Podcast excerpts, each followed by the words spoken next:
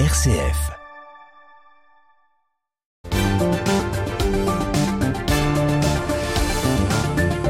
Et nous retrouvons tout de suite Raphaël Delacroix pour sa carte blanche. Bonsoir Raphaël. Bonsoir Thomas.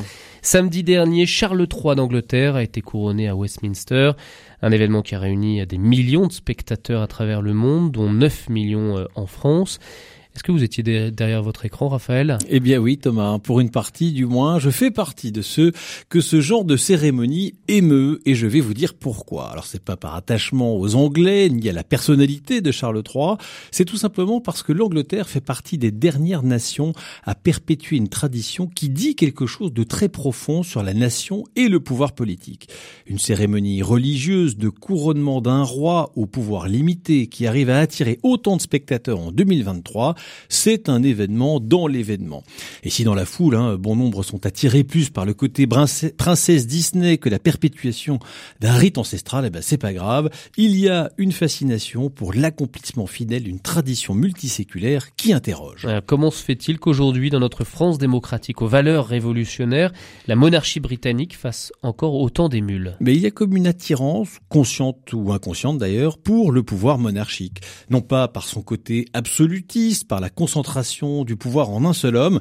Il n'y a pas besoin de monarchie pour ça. Hein. D'aucuns vous diront qu'Emmanuel Macron en est l'illustration alors que nous sommes en démocratie parlementaire.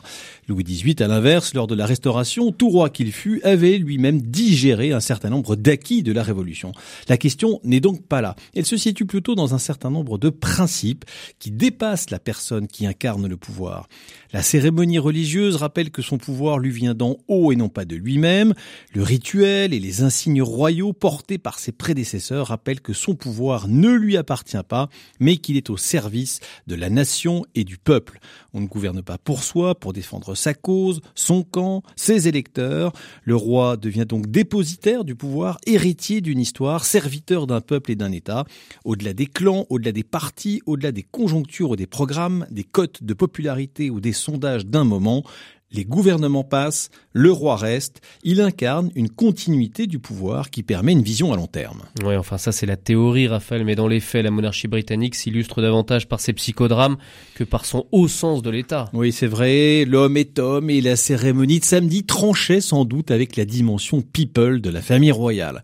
Un régime ne fait pas tout, c'est la qualité des personnes et de sa politique qui évidemment fait foi, il n'empêche, ils ont montré par ce moment unique leur sens du sacré, et quoi qu'on en dise, que la fonction politique revêt quelque chose qui nous dépasse. Alors, oui, je l'avoue, je trouve qu'ils ont là un truc que nous on n'a pas et qui nous manque.